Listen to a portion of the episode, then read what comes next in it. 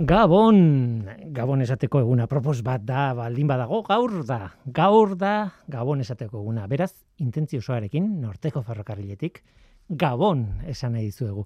Ez bada larun batean edo podcast bidez entzuten ari zaretela saio hau, auskalo noiz. Orduan favore bat egidazue. Denboraren makina mentala hartu eta benduaren hogeita laura joan gaueko bederatzietara. Iritsi zarete? Bai, ba, tira, orain bai, Gabon orain zentua dauka gabon esateak mm, listo baino noski gabon gaueko afaria ondo dago baina ez naiz ausarten eskatzea errepikatu dezazuela.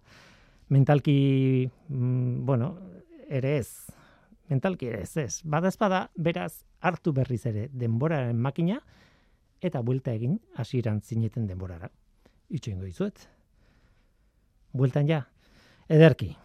Eta orain pentsatu gabonitza une egokian entzuteko mugitu zarete denboran, gora eta bera. Hau da, energia alferri xautzea, ez? Hala ere, eskertzen dizuet. Gabon, ongitorri norteko ferrokarrilera.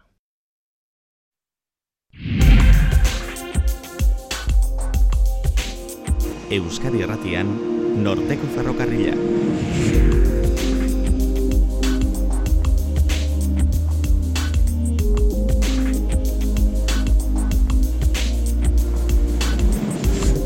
Kaixo de noi, zer moduz, ni Guillermo Horra naiz eta entzuten ari zareten hau, Euskadi Irratia. Gabonetan programa guztiek egiten dute saio berezi bat edo beste, ezta? Ba guk ere bai. Gaur zientzia hitz egingo dugu. Zientziako programa batean gaudelako, bai, bai, noski. Baina modu berezi batean, humorez ere hitz egingo dugu. Ez dut txisteri kontatuko, ez da hori nire asmoa, ez dut entzuleri galdu nahi, baina bada aztertzea bi unibertso horiek noiz eta nola kolapsatzen duten elkarren kontra. Zientziaren unibertsoa eta umorearena. Horixe da gure proposamena programa berezia egiteko zientziaren eta umorearen arteko kolapsoa. Guazen ba, hau da norteko ferrokarrilea, zientziaz betetako hitzak.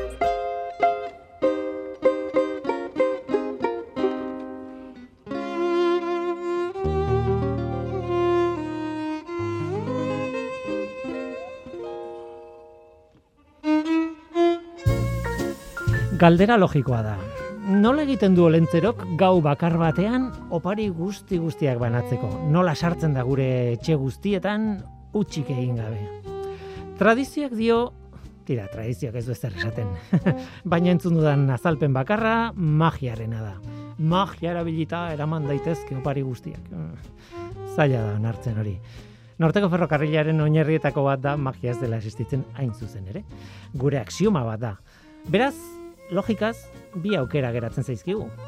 Fisika kuantikoa eta erlatibitatearen teoria. Litekena da olentzerok urtean behin efektu kuantiko konplexuak erabiltzea denon etxeetan sartzeko. Kezkagarria, ezta?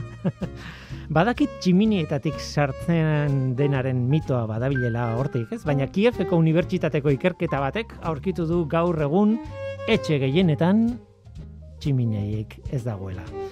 Fizikariek ordea beste azalpen bat proposatu digute. Olentzerok tunel efektua erabiltzen du etxeetan sartzeko. Hori da modu bakarra, egun da pikoko kiloko morrosko batek itxita dagoen ate bat zeharkatzeko. Atea puskatu gabe. Eta zerraila indarkeriaz manipulatu gabe. Eta barruko norbaitekin zerbait iluna adostu gabe. Bueno, ulertzen dira zu, ezta? Kuantikak dio probabilitate oso oso txiki bat dagoela hori gertatzeko. Oso oso txikia, baina badago. Eta beste azalpenik ezaigu geratzen. Tunel efektua baliatuta zeharkatzen du olentzerok etxeko atea. Baina etxe asko dira gau bakar baterako. Ez du denborarik hori egiteko. Ez du denborarik, ez bada beste on denbora oso mantxo pasatzen dela arenarekin konparatuta. Nola? Ba, galdetu erlatibitateari. Gudenok ia argia bezain azkar mugitzen bagara, eta bera ez, ba orduan guretzat denbora asko mantxutuko da. Eta olentzerok, lasai lasai egin dezake lana. Gure gabon gauak sortze ordu dituen bitartean, ba agian harentzat hiru urte irauten ditu.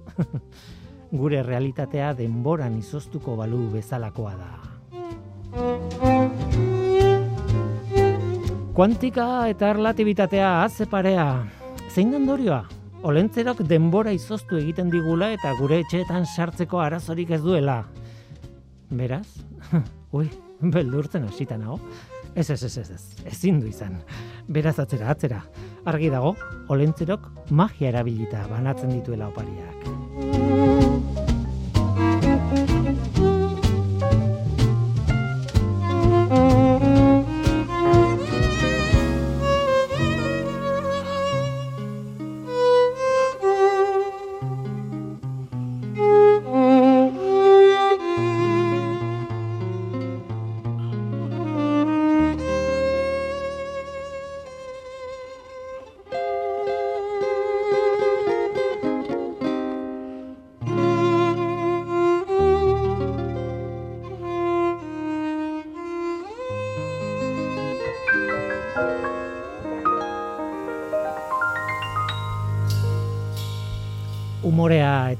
Zientzia hori da gaurko ardatza, noski.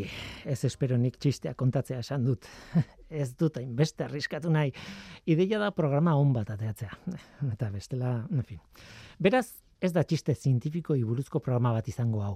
Baizik eta umorea eta zientzia non nola ustartzen den baliatzeko esfortzua egitea. Adibide batzuk ekartzea, alegia. Tartean, barre egiten baduzue, edo irribarre bat sortzen bazaizue behintzat, ni pozik. Some people call me the space cowboy. Yeah. Some call me the gangster of love. Some people call me Maurice. Cause I speak of the pompatus of love. People talk about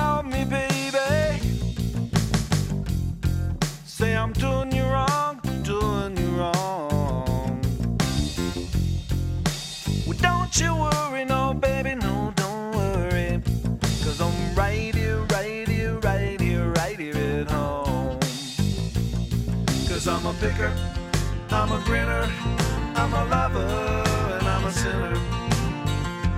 Play my music in the sun. I'm a joker.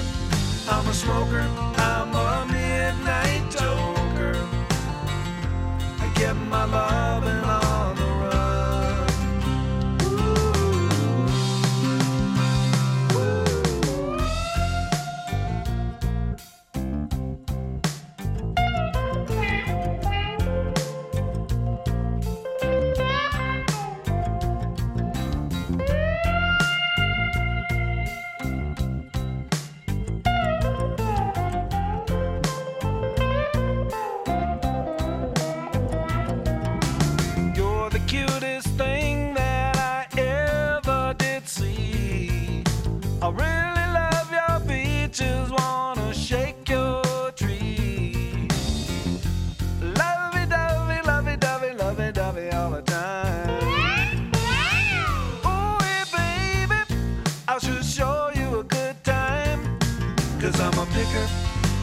a grinner, I'm a lover, I'm a sinner. Play my music in the sun. I'm a joker, I'm a smoker, I'm a midnight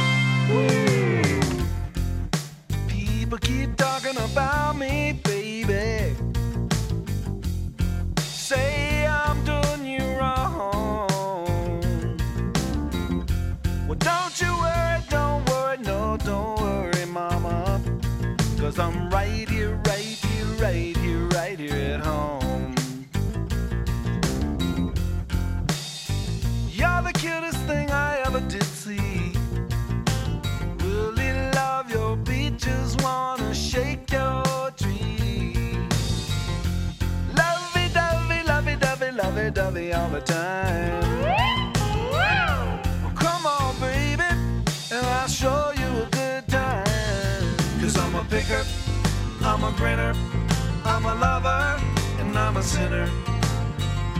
I play my music in the sun. I'm a joker, I'm a smoker, I'm a midnight toker. I get my loving on the run. I'm a picker, I'm a grinner, I'm a lover, and I'm a sinner.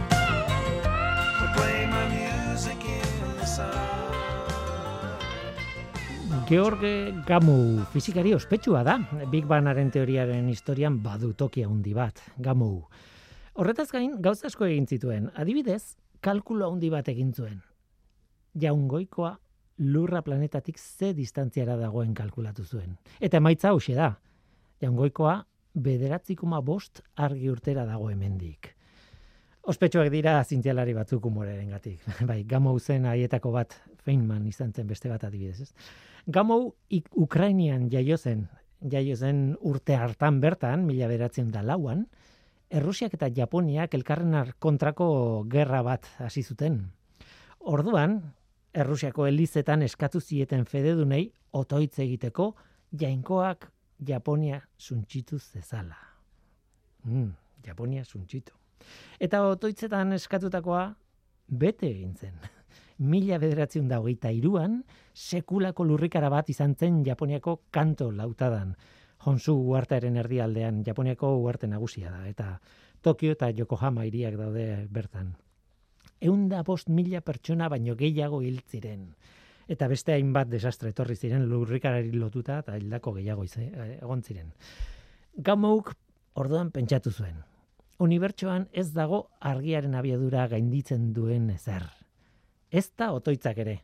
Alegia, federuen eskaerek unibertsoan zehar bidaiatu zuten argiaren abiaduran, jaungoi, jaungoikoaren bila.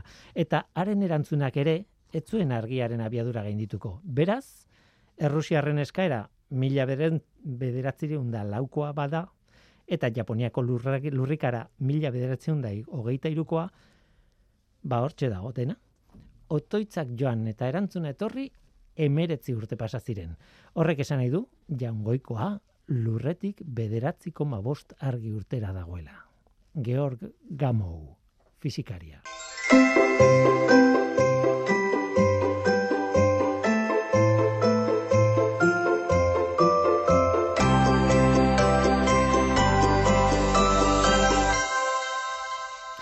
Zientzialariak ez dira inoiz gelditzen. Eguna izan, gaua izan, edo jaieguna izan, bueno, beti dago norbait esperimentuak egiten, eta emaitzak aztertzen, eta dena.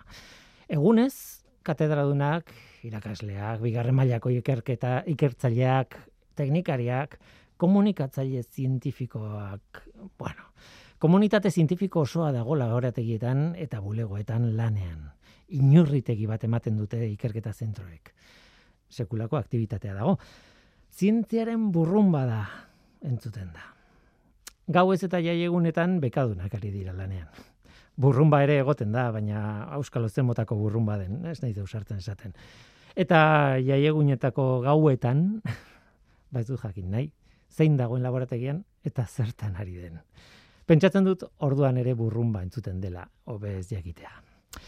Nola nahi ere, aktivitate horren ondorioz, behintzat eguneko azari naiz, urtero egiten dira ikerketa asko, batzuk oso oso bereziak, xelebreak esango nuke. Eta urtero argitaratzen dira ikerketa xelebre horien emaitzak. Eta kasu batzuetan emaitzak ez dira izaten interesgune handienak. Badira ikerketa batzuk, eta literalki irakurriko izuet, hasieran barrea eragiten dutenak, baina gero pentsarazten dutenak. Oso ezagunak dira Ig Nobel sariak, hain zuzen ere, ikerketa horiek urtero urtero jasotzen eta saritzen di- dituzten sariak, ez? Mark Abrahamsek asmatu zuen e, sari, sariketa hau. Aldizkari espezializatu batean, humorezko aldizkari espezializatu batean argitaratzen dira ikerketa horiek. Annals of Improbable Research. Eta urtero egiten dituzte sari banaketa bat Harvardeko unibertsitatean. Sariak ematen dituzten pertsonak gain zuzen ere, benetako Nobel saridurak izaten dira. Tira, humoreari buruzko programa berezi honetan sari horietako batzuk bildu ditugu hemen kontatzeko nola ez. Baina nik neuk kontatu beharrean kolaboratzaile eta lagun batzuei eskatu diet hori egiteko. Bakoitzari Ig Nobel sari gogokoena aukeratzeko eskatu diot eta audio txiki batean kontatzeko ere bai. Lehendabizikoa txoni matxain izango da. Euskal Herriko Unibertsitateko eta DIPC zentroko kimikari kuantikoa. Eta gure kolaboratzailea. Eta nire lagun mina ah, orain arte behintzat.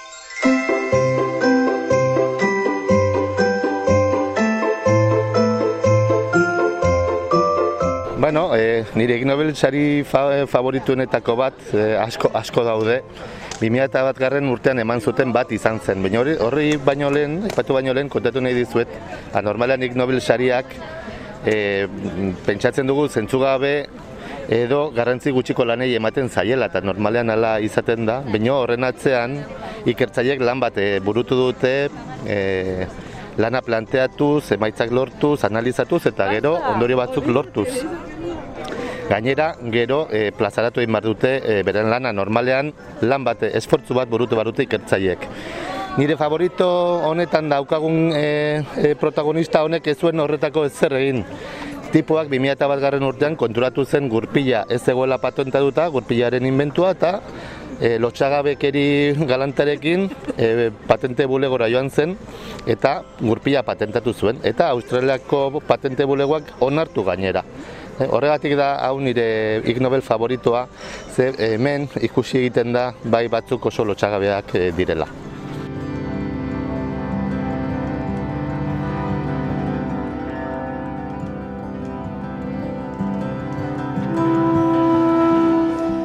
Espaziora goazoen Pluton ez da planeta bat. Bueno, badakizu, sailkapenean bai planeta bat izan zen, bada de, baina degradatu egin zuten planeta nano sailkapenera. Astronomoen kontuak. Baina ez naiz horretaz gaur arituko. Beste zerbait esan nahi nuen. Pluton ez da planeta bat, baizik eta bi planetako sistema txiki bat. Berez, Plutonek ilargi badauka, karon, proportzean oso handia. Ilargia da, baina ez nuke esango karonek Plutonen inguruan bilatzen duenik, edo alderantzizkoa ere ez. Baizik eta Pluton karon sistema osoak biratzen duela haien artean dagoen puntu baten inguruan. Hori kontuan hartuta his- historia oso bitxi bat dago Plutonen inguruan. Denborarekin txikiagotzen ari den planeta bat da. Guazen atzera, mila bederatzen da hogeita marrean aurkitu zuten Pluton, atzo goizean, nola baita esateko, eguzki sistemako planeten aurkikuntzen historian. Berez planeta bat egotea espero zuten bertan, ek, isa planeta ditu ziren, ez? Eta bilatzen hasi ziren, baina aurkitu zutenean, ez zuten topatu espero zutena. Orbita etzen espero zuten bezalakoa. Plano arraro batean egiten du eguzkiaren inguruko bira. Gainera, orbitaren elipsea oso eliptikoa da. Beste planetana baino askoz gehiago. Eta Pluton oso planeta handia izatea espero zuten monstru bat. Lurraren diametroa, ba, alako amaika izan behar zuen kalkuluen arabera Plutonen diametroak. Baina ez, ez zirudien gauza handirik. Pluton arraroa zen. Ez zituen betetzen bete beharrekoak. Eta arrarokeria guztien artean, haren tamaina zen okerrena. Egia esan oso urruti dagoenez oso zaila zen haren tamaina kalkulatzea. Garaiko teleskopioekin ikusita argi puntu bat zen besterik ez.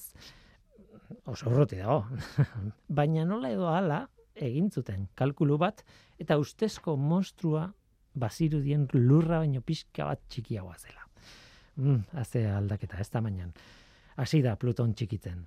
Noski, argi puntua nola baita esateko potologoa zen Pluton eta Karon lurretik ikusita elkarren ondoan zeudenean, bata bestearen atzean zeuenean baino, zeudenean baino, baina Karon ez zuten ezagutzen eta beraz, haientzat Plutonen argi puntu aldakor hori, ba misterio bat bihurtu zen. Teleskopio hobeak erabiliala, Plutonen tamaiaren neurketa finduz joan zen. Gerard Kuiper astronomoak amar mila irureun kilometroko diametroa neurtu zion mila bederatzion da berrogeita be- bederatzean. Hasieran kalkulatu zutena, baina pixka bat txikiagoa. Eta gero, teleskopio hobe batekin, bos mila irureun kilometrora jeitsi zen, iardia. Jarraitzen zuen ba Pluton txikitzen. Hemen tentsio handiko musika bat jarri beharko nuke, baina ez, dit, ez dute egingo. Gero, astronomoak saiatu ziren bere masa neurtzen orbitaren datuetatik, eta bere masatik tamaina kalkulatu zuten. Horren ondorioz, mila bederatzen da irurogeita marreako amarkadan, oso argi zuten ja Pluton are txikiagoa zela. Umorea etzen falta, begi bistakoa zen neurketa batetik bestera, beti, beti baina, beti Plutonen tamaina txikiago egiten ari zela. Norbait lapurtzen alzituen Plutonen zatiak gu begira ez ginenean. Ba, Tira ba, evoluzioa ikusita, astronomoren batek kalkulatu zuen noiz desagertuko zuen. No- Noiz desagertuko zen Pluton abiadura horretan. Eskerrak mila bederatzen da irurogeita zeian, amaseian barkatu, karon topatu zuten. Eta historioak zentzua hartu zuen. Jakin dezazuela, badakigu Plutonen diametroa 2000 da irureun da irurogeita masei koma sei kilometro dela. Eta badakigu eta ziur gaude, ez dela txikiago egingo, inoiz ez. Pluton, denborarekin txikiago egiten den planeta bat. Bitxia. Baina ura utzi eta ignobeletara goaz, idoia mugikarekin. CFM zentroko kimikaria eta divulgatzailea eta espaldiko laguna.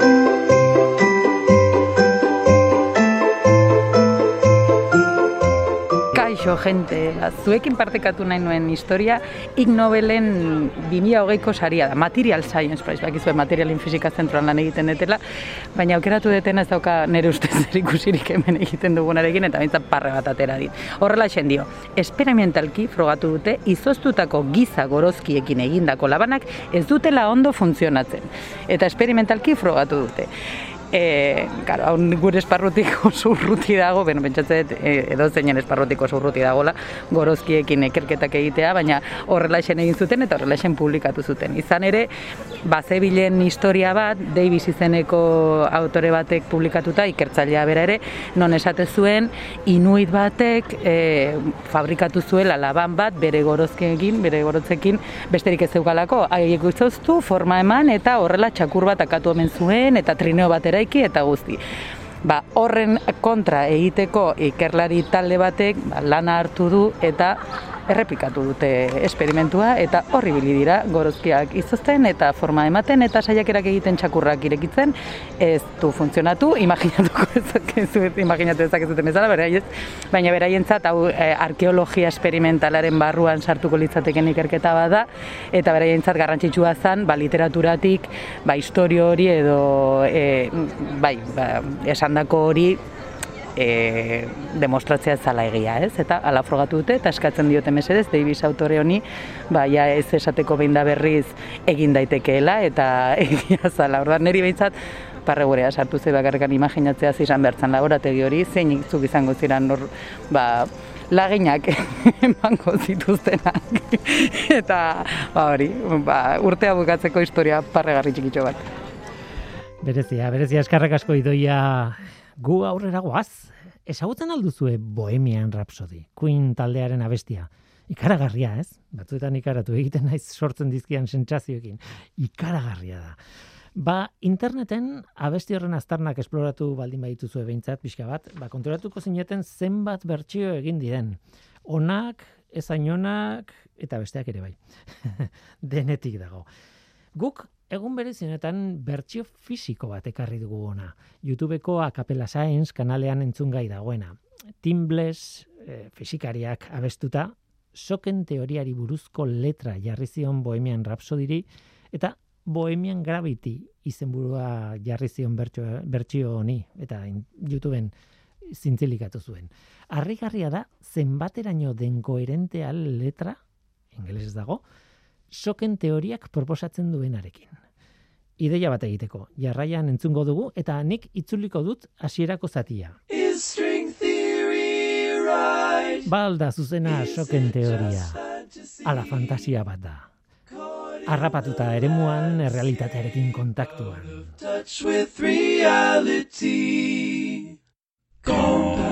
Konpaktatuta S bosten edo T izar irun.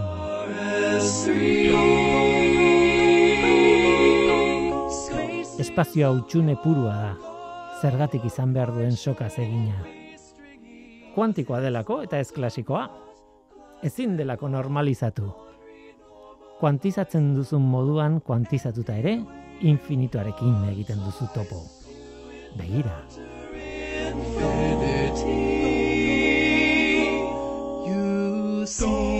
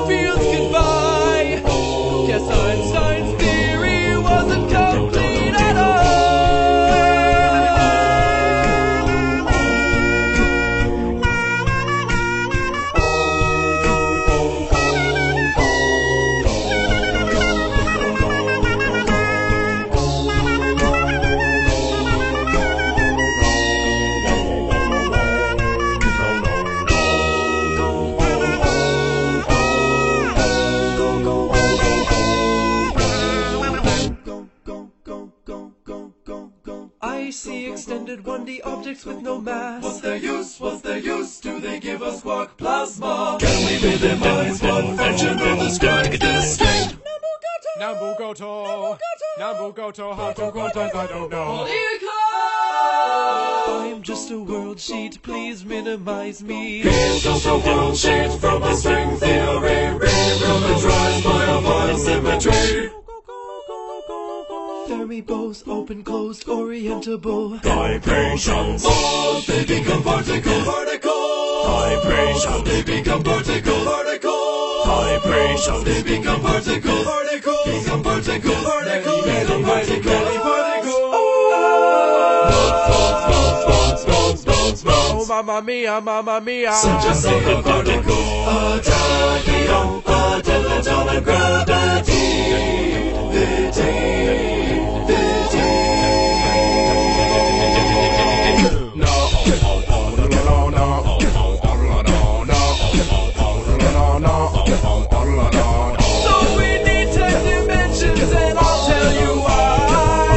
So to get down to 4D, we come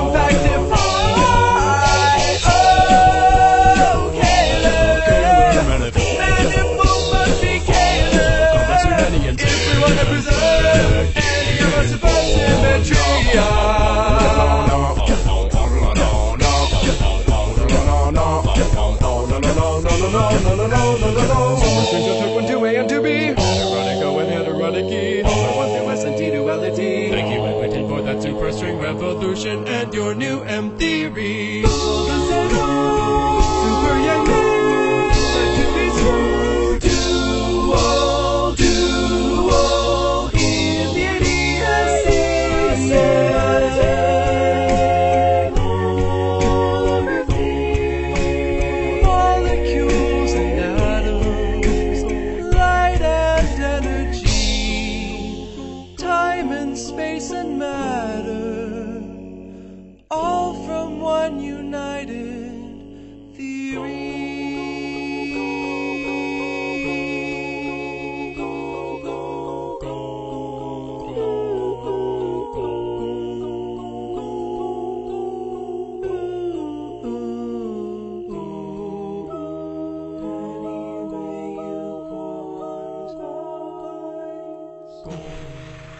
Molekulak eta atomoak, argia eta energia, denbora, espazioa eta materia, denak teoria bakar bateratu batetik sortuak. Zientzia.eus, leio ireki bat zientziaren mundura. Irratia, telebista, artikuluak, irudiak, soinuak, Elujar Fundazioaren kalitatea zure eskura klik baten bitartez. Zientzia.eus, zure lotura zientziarekin. Oier Etxebeste, Euskal Herriko Unibertsitateko biokimikariak ere, onjoetan aditua da. Berak ere, Ig Nobel favoritu bat dauka.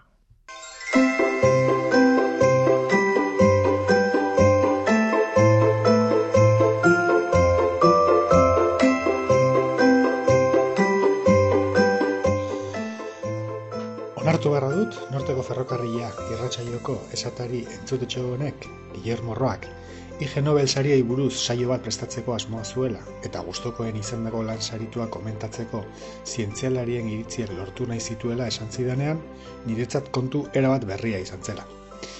Orduan jakin nuen IG Nobel sari bitxi hauen existentziari buruz. Eta ia esan, esperientzia interesgarria eta divertigarria izan da. Aurten saritutako lanen izenburuak irakurtzeak harridura sortzeaz gain inspirazioa ere estimulatzen du, egia esan. Badago mordo bat katuen ahoskeraren ahoskerari eta fonetikari buruz. Beste bat beldurraren musainari buruz. Edo pertsonok jariatutako konposatu organiko lurrunkorren erabilera aztertzen duen beste bat, adina kalkulatzeko. Nik tarte labur honetan, eta kontu honetan rukia, saskibaloian erabiltzen den paralelismoa erabiltzeagatik berria naizen aldetik, bilan aipatu nahiko nituzke. Lehenak, Obesity of Politicians and Corruption in Post-Soviet Countries du izena, eta Montpellier Business Schooleko kide batek argitaratu du. Antza denez, hainbat herrialdeetan ustelkeriaren maila neurtzea zaila izan, eta zeharkako hainbat parametro erabiltzen omen da. Txinan, goi funtzionarioen artean erloju suitzarrak dituztenen portzentaia erabili izan omen da. Adibidez. Bestetik, gorputz masa indizea parametro oso adierazgarria omen da. Saritutako lan honetan, egileak, Soviet batasuneko estatu oi batzuen ministroen aurpegien argazkiak erabili omen ditu, adimen artifizialaren bitartez, politikari horien gorputz masa indizea kalkulatu eta horrela, ustelkeriaren kalkulo kuantitatibo bat egin ahal izateko. Aizue, gorputz masa indizea handia izatea ekialdeko herrialdetako ministroen esklusibotasuna izango alda? Bigarren lanak nire arloarekin du zerikusi zuzena. Valentziako Unibertsitateko ikertzaile talde batek burutua da. Mikrolobio, mikrobiologia arloko lana da eta izenburua The Wasted Chewing Gum Bacterium du. Edo kaleetan utzitako txikleen bakterio populazioaren azterketa. Aparta izenburua. Egia esan ni ez naiz bakterioekin ikerketan aritzen, ontjoekin baizik, eta faltan izan dut alderdi, alderdi hau artikuluan, nola ez. Baino izenburuaren sentsazionalismoa zaratago, azterketaren helburuak badu mamirik. Izan ere, esaterako Britania hundian, irurogeita mar milioi euro inguru xautzen dute kaletako txikle ondakinak garbitzen urtero. Horrela, hainbat herrialdeetan jasotako txikle laginen, laginketa hau nola egin zuten jakitea ere interesgarria izango litzateke.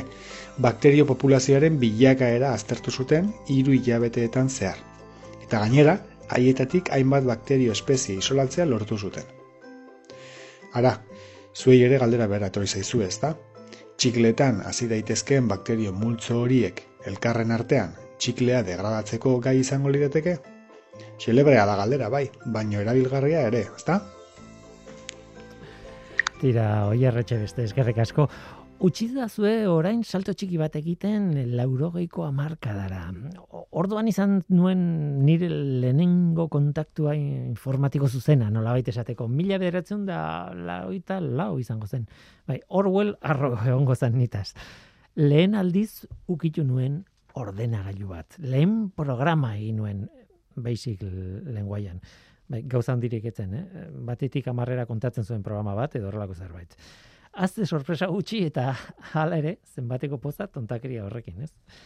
Tira, lagun baten espektrum batean egin nuen nire lehenen programa iraultzaile hori. Gogoratzen dut ordenagailu hura eta batez ere gogoratzen dut ordenagailuen ideiak nolako erantzuna eragiten zuten edo eragiten zuen gure inguruan. Ordenagailuak etxeetan sartzen ari ziren. Eta noski, guk kategoria bat neu- geneukan. Programatzailea ginen. Edo zein etzen gai, ordenagailu bati batetik amarrera kontazizala eskatzeko. Gu programatzailea ginen, en fin. Baina kategorien hierarkia hartan, ba, ez ginen goigoikoak, gure gainetik benetako adituak zeuden. Ez zuten programa bat egin behar hori frogatzeko. Haiek bazekiten. Zertzekiten ideiarik. Ez. Baina bazekiten. Arrazoiz beteta hitz egiten zuten eta sekulako lorpenak zituzten. Kurrikulum polita. Noski, ez zuten nire lagunarena bezalako ordenagailu stream bat erabiltzen. Haiek adituek telefono lineara konektatzeko gaitasuna zuen ordenagailu izugarri handi bat erabiltzen zuten. Gutxienez, irurogeita lau K izango zituen makina erraldoi horren memoriak, ez? Eta guk ahoa zabalik entzuten genien. Kontatzen zutenean, haien ezagun baten ezagun bat, behin nasako ordenagailura konektatu zela. Tira, mila bederatzen da laurogeita lau. Eta nasak ordenagailu bat omen zeukan. Bakarra. Zalantzarik gabe adituak ziren bai. eta gu, okerrago, ahoa zabalik haiekin. Hobe dugu hori aztea eta Aran Garzia lekueri kaso egitea. Bera fizikaria da DIPC-ko Iker Baske ikertzailea eta ez da bakarrik Ig Nobel sari gogokoen bat duela. Ez, gainera, sariduna ezagutu egin zuen.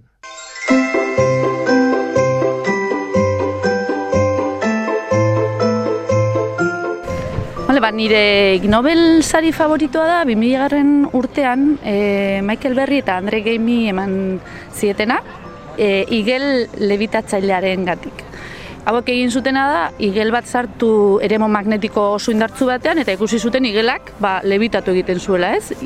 Em, eta hori ba, ezen espero zen zerbait, eta bueno, ba, atera zuten artikulo zientifikoa, eta gero lortu zuten Ig Nobela. E, kasualidades, ni laro eta mazortzian, e, Nimegako Unibertsitatean egin duen ba, egonaldi bat, eta han Andre Gaimek lan egiten zuen, ez? Eta orduan ikusi nuen, ba, noiz han ari- aritu zanean, ba, igela eremu magnetikoan sartzen, eta gero saiatu zan beste gauza batzukin ere, marrubiak sartu zituen eremu magnetikoan, E, tipo nahiko bitxia zen, berak egiten zuelako, ba, bere, bazaukan bere ikerketa mm, eremu nagusia, baina gero gustatzen zitzaion, pizka ba, gauza ezberdinak frogatzea, ez?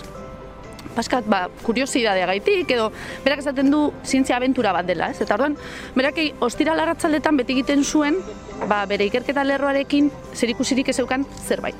Eta horrela sortu zen igelaren proiektua.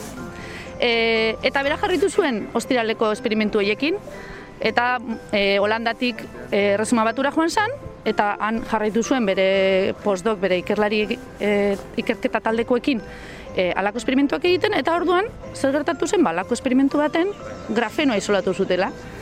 Eta horren ondorioz, ba, e, 2010 garren urtean, Nobel saria eman zioten, ez? Orduan, e, ba, nahiko polita da, lehenengo Ig Nobel saria jasuzun, gero Nobel saria jasuzun, baina azkenean, bien atzetik, e, ba, dagona da ba, ikerraiaren kuriositatea, jolastu nahia, abentura, ez? Eta bera jarraitzen du, berak esaten du beti bere ikerketaren euneko hamar bat edo beti dagola, ba, bere, berak hainbeste kontrolatzen ez duen eremu horietan sartzea gustatzen zaiola eta bueno, nik uste dut hori ba irakurketa polita izan daitekela, ez? E, ikerlari ikerlaria izatea, ba, zer den pizkatu ulertzeko. Horregatik da nire Nobel favoritoa. Ara, Garzia lekue, bai, pertsona, game, pertsona hori, pertsonaje hori, pertsonajea da, benetan, ez? Tira, nire bizipenak alde batzera, batera utzi baino lehen eta baita laurogeiko hamarkadan ere, Les Luthiers taldea ezagutu nuen. Ezagutzen duzu, eh? baina badazpada, argentinarrak, humoristak, benetan finak, humori ezin hobea, Haietako bat, Carlos Núñez, kimikaria da, gainera. Eta hain zuzen ere ikasle garaian, talesen teorema gogoratzeko abesti bat konposatu zuen. Gerora, Les Luthiers taldean abesten zuten hain zuzen ere. Hau da bestia.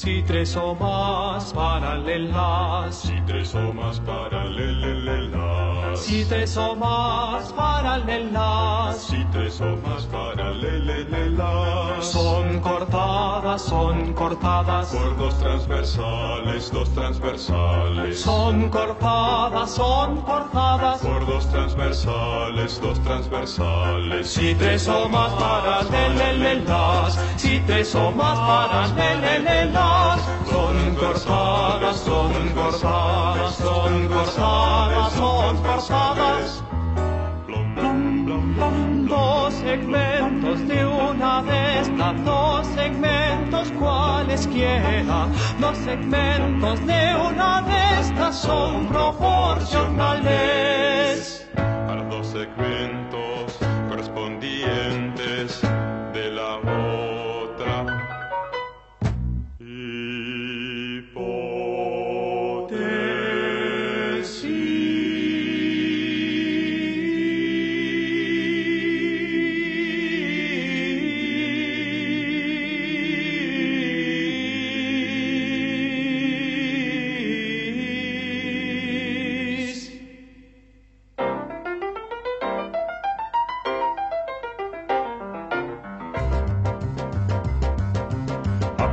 B, B paralela C, A paralela B, paralela C, paralela D. O pesa PQ, NSNT, O pesa PQ como MNSNT. A paralela B, B paralela C, O pesa PQ como MNSNT.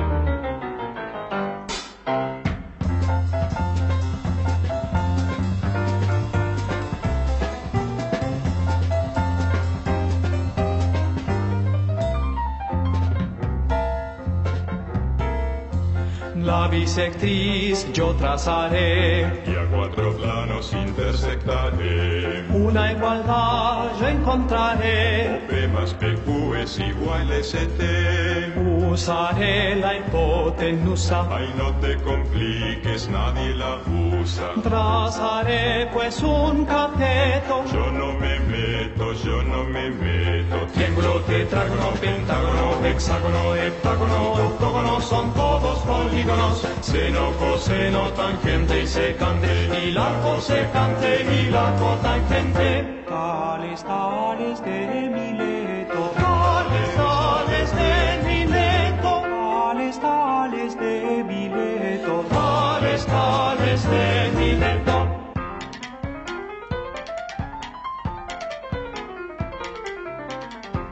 ¿Qué es lo que queríamos demostrar? ¿Qué es lo que, lo que quer- queríamos demo- demo- demostrar?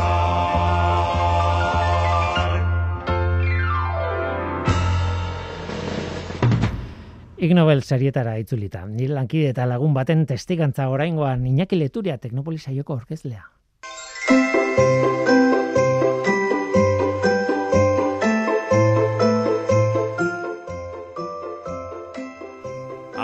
Willy, ba, nik ere nire ikerketa propioa egin dut IG Nobel sarien inguruan eta hauxe da nik aukeratu dudana. 2008koa da eta ugalketa eta sexuari buruzkoa da. Erresuma batuan lan egiten duen urologo batek irurogeita amabost xagu ar hartu zituen eta oial mota ezberdinekin eginiko galtzak, prakak jantzi zizkien. Bai, poliesterra, poliester kotoi nahasketa, kotoi hutsa eta artilla erabili zituen eta ez dakit nola jantzi zizkien galtzak xaguei, baina tira, Hamet Shafik doktoreak, ala izena du ikertzaileak, jakin nahi nola eragiten zuen oial edo tela bakoitzak xaguen bizitza sexualean. Eta ondorioa izan zen poliesterrak xaguen sexurako grina murrizten duela. Shafiken esanetan oial horrek sortzen dituen eremu elektrostatikoegatik. Sariak animatuta antza amalau gizonezkok poliesterrezko suspensorioak. Alegia, barrabilak sartzeko zakutxoak jantzi zituzten e, Shafiken urrengo esperimentuan eta ikusi zuen poliesterrezko estalkiak azospermia eragiten zuela. Hau da, espermatozoideak murrizten zituela berriz ere oialak sortzen duen elektrizitate estatikoagatik eta baita ere temperatura aldeagatik. Eta suspensorioa erabiltzeari utzi eta laster normaltasunera bueltatzen zen espermatozoide kopurua. Ba hori, urrenak galtzontziloak erosterakoan begiratu zerez eginak dauden zuen beharren edo interesen arabera. Aio, Hitz egin dezagun atei buruz orain, eta baita ere ahozko tradizioari buruz. Guazen ingalaterrara, han beste dozein lurraldetan bezala, ba, ahozko tradizioa existitzen da, batzutan tradizio hori kaleko jakindurian oinarrituta dago, batzutan zuzena da, beste batzutan ez, baina kaleko jakinduriak hau zaho transmititu ide, ditu ideia asko. Ingalaterran honako hau esaten dute. Ducks quack has no echo. Alegia, ahateen karrankak ez du oihartzunik eragiten. Kuak, kuak, soinu hori, ingaletarrako ahozko tradizioen arabera, ez du oihartzunik sortzen. Ez eskatu azalpenik nahi, eh? hori nik irakurri dut eta ikusi dut e, behazteak beste BBC-ko QI saio bikainean. Baina ez dakat horren arrastorik nondi datorren. Dax Quack has no echo. Agian honena da jaromanik ez egitea eta horrera mm, jotzea. Esa molde honek, ideia honek ez du zerikusirik zientziarekin, noski. Baina, agian, zoritxarrez, zientziak ematen du aukera hori egia ala gezurra den esateko. Tira, zientziak ematen du aukera gezurra dela bai estatzeko, ez? Aber, atearen karranka soinu bat da, eta gure unibertsoko fizikaren arabera jokatzen du, ba beste soinu batek bezala. Kontua da 2003an zientzialari batek esperimentu bat diseinatu zuela ideia hori baiestatzeko edo ezestatzeko. Trevor Cox, Salfordeko Unibertsitateko fizikariak egin zuen akustikako aditu batek. Eta historia honek zerbait baldin badu interesgarri esperimentuaren diseinua da, ez? Benetako kultura zientifikoa da, hori bai, zentzugabekeri bat bati aplikatuta. Trevor Cox Salford Unibertsitateko fizikariak Daisy ahatea eraman zuen laborategira. Ahate bakarra, zientziako esperimentu estandarrek eskatzen dute bat baino gehiagokin egitea, baina Trevorrek ez zuen Daisy, Peggy, Augustus, Jeremiah, ez Daisy besterik ez zuen eraman, ate bakarra. Egia da, ater bakar batek mm, karrankak oihartzuna eragiten baldin badu, ba listo, frogatuta dago, zegoen ideia ez dela egia, ez? Baina, bueno, bestalde, mm, tira, Treborrek lehendabizi oihartzunik gabeko gela batean sartu zuen Daisy. Oihartzunik ez gertatzeko diseinatuta dauden gela horietako batean. Eta Daisyk karranka egin zuen. Kuak, kuak. Eta ez dut irakurri nola lortu zuen Treborrek atea karranka egitea, baina tira, lortu zuen. Oihartzunik ez noski gela hartan. Dena den, modu horretan abia puntu bat lortu zuen Treborrek, gero benetako esperimentuaren emaitza kontrastatzeko. Grabatu zuen soinua oihartzunik gabekoa zen eta beraz oinarria bazeukan. Gero kontrakoa egin zuen Treborrek. Daisy oihartzun pila bat duen gela batean sartu zuen, erreberberazio gela batean. Bertan egindako edozer soinuk pareta eta panel batzuen kontra talka egiten du eta erreboteak segundu asko ireun arazten dio soinuari. E, argi eta garbi, deizik karranka egin eta oihartzuna ozenki entzun zen gela denbora batez. Treborrek hor- horrela gutxi gara bera. Treborrek esaten zuen oihartzun horren soinua nahiko beldurgarri eta iluna zela, baina zalantzarik ez zegoela. Oihartzuna egon, bazegoen. Hala ere, Treborretzen horretan geratu. Erantzun nahi zion galderari, nondik dator mitua? Horretarako bere gela akustikoak berriz ere erabili zuen behin eta berriz. Lehenengo, bueno, e, kontzertu baten aretoak simulatzeko, areto bat simulatzeko ezin zuen, Daisy Royal Albert Hallea eraman, baina tira, simulazio egin zuen eta, bueno, jartzuna agertu zen. Eta gero azken proba gela berean, Daisy labar baten aurrean egongo balitz bezalako kondizioak simulatu zituen. Eta berriz ere oi hartzuna hor zegoen. Osondo bereizten ziren gainera karranka bera, eta erreboteak sortutako oi hartzuna. Oso soinu atsegina zen, baina labar bat ez denez oso pareta leuna, ba, bai, koskorra dituenez, ba, lortzen den errebotearen zati handi bat galdu egiten da. Eta oi hartzuna oso sua bentuten da. Trevor Cox Salfordeko unibertsitateko fizikariak dio mitoaren jatorria aurkitu duela. Horrela. Baina, bueno, naturan oso zaila denez oi hartzun hori antzematea, ba, jendeak pentsatuko zuela ate baten karrankak ez duela oi hartunik sortzen. Niri pertsonalki ez dit balio oh, azalpen horrek, eh? baina ez naiz ni, o, zein naiz ni akustikako aditu batek ahaten karrankarekin egindako esperimentu bat epaitzeko. Tira, nola nahi ere, 2000 eta irutik aurrera ingalaterrako jendea hau zabalik dago kontu honekin. Edo agian ez. Ez du jakingo noski Deiziren Ig Nobel gogoena zein den, Deisi gaixoa, aurkikuntzaren meritua treborrek eraman zuen.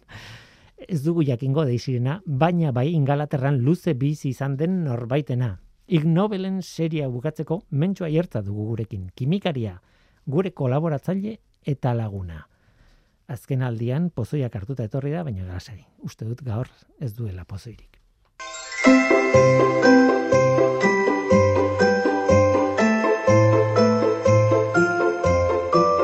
Neri gustat, gehien gustatu zaidan e, eik novela, izan, zen, e, izan da 2008ko fizikakoa.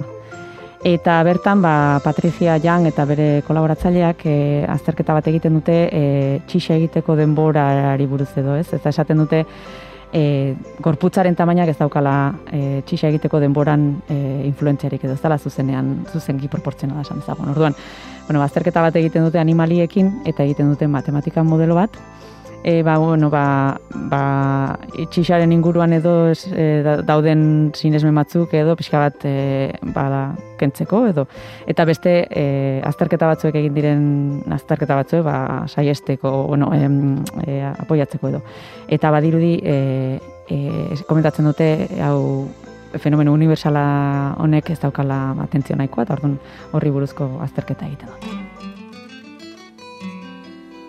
Some things in life are bad. They can really make you mad. Eta onaino gaurkoa, gu bagoaz, zapaltzeko garaia da, izue. Eskerrik asko Nobelari dei, Txoni Matxain, Idoia Mujika, Oier Etxebeste, Aran Garzia, Leku Iñaki Leturia eta Mentxo Aieta. Eta eskerrik asko garazian donagiri ideiak ere emateagatik. Always look on the bright side of life. Eta noski, eskerrik asko zuri ere, entzule, gabon gau zoragarri bat pasa ezazu eta gozatu egun hauek ingurukoekin, eh, gurekin, nahi duzunekin. Badakizu, gu, hemen gaude. Norteko, abildua, eitb.eus. Gaur teknikaria Mikel Olazabal izan da, izerdi ederra bota du nire erruz. Tira, baina ni hemen mikroen aurrean izan naiz ere bai Guillermo Roa Eluiar zientzia talderen izenean. Datorren astean gehiago. Ordurarte ondo izan. Agur.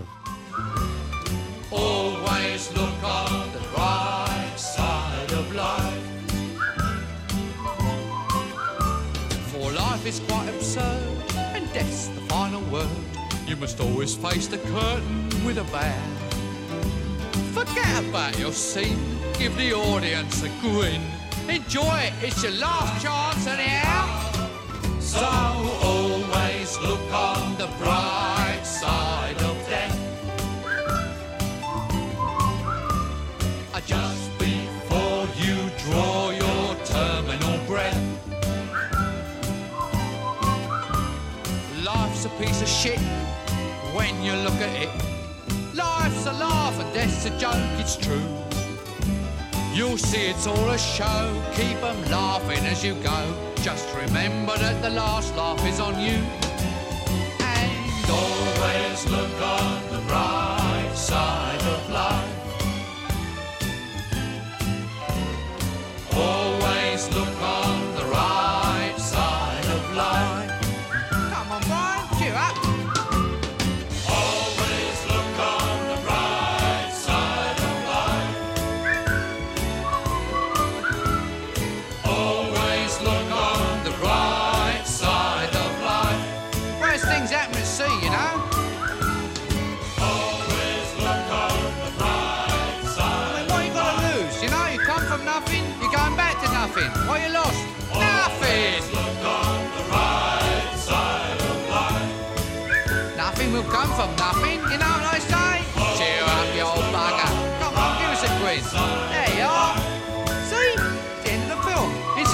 This record's available in the foyer. Right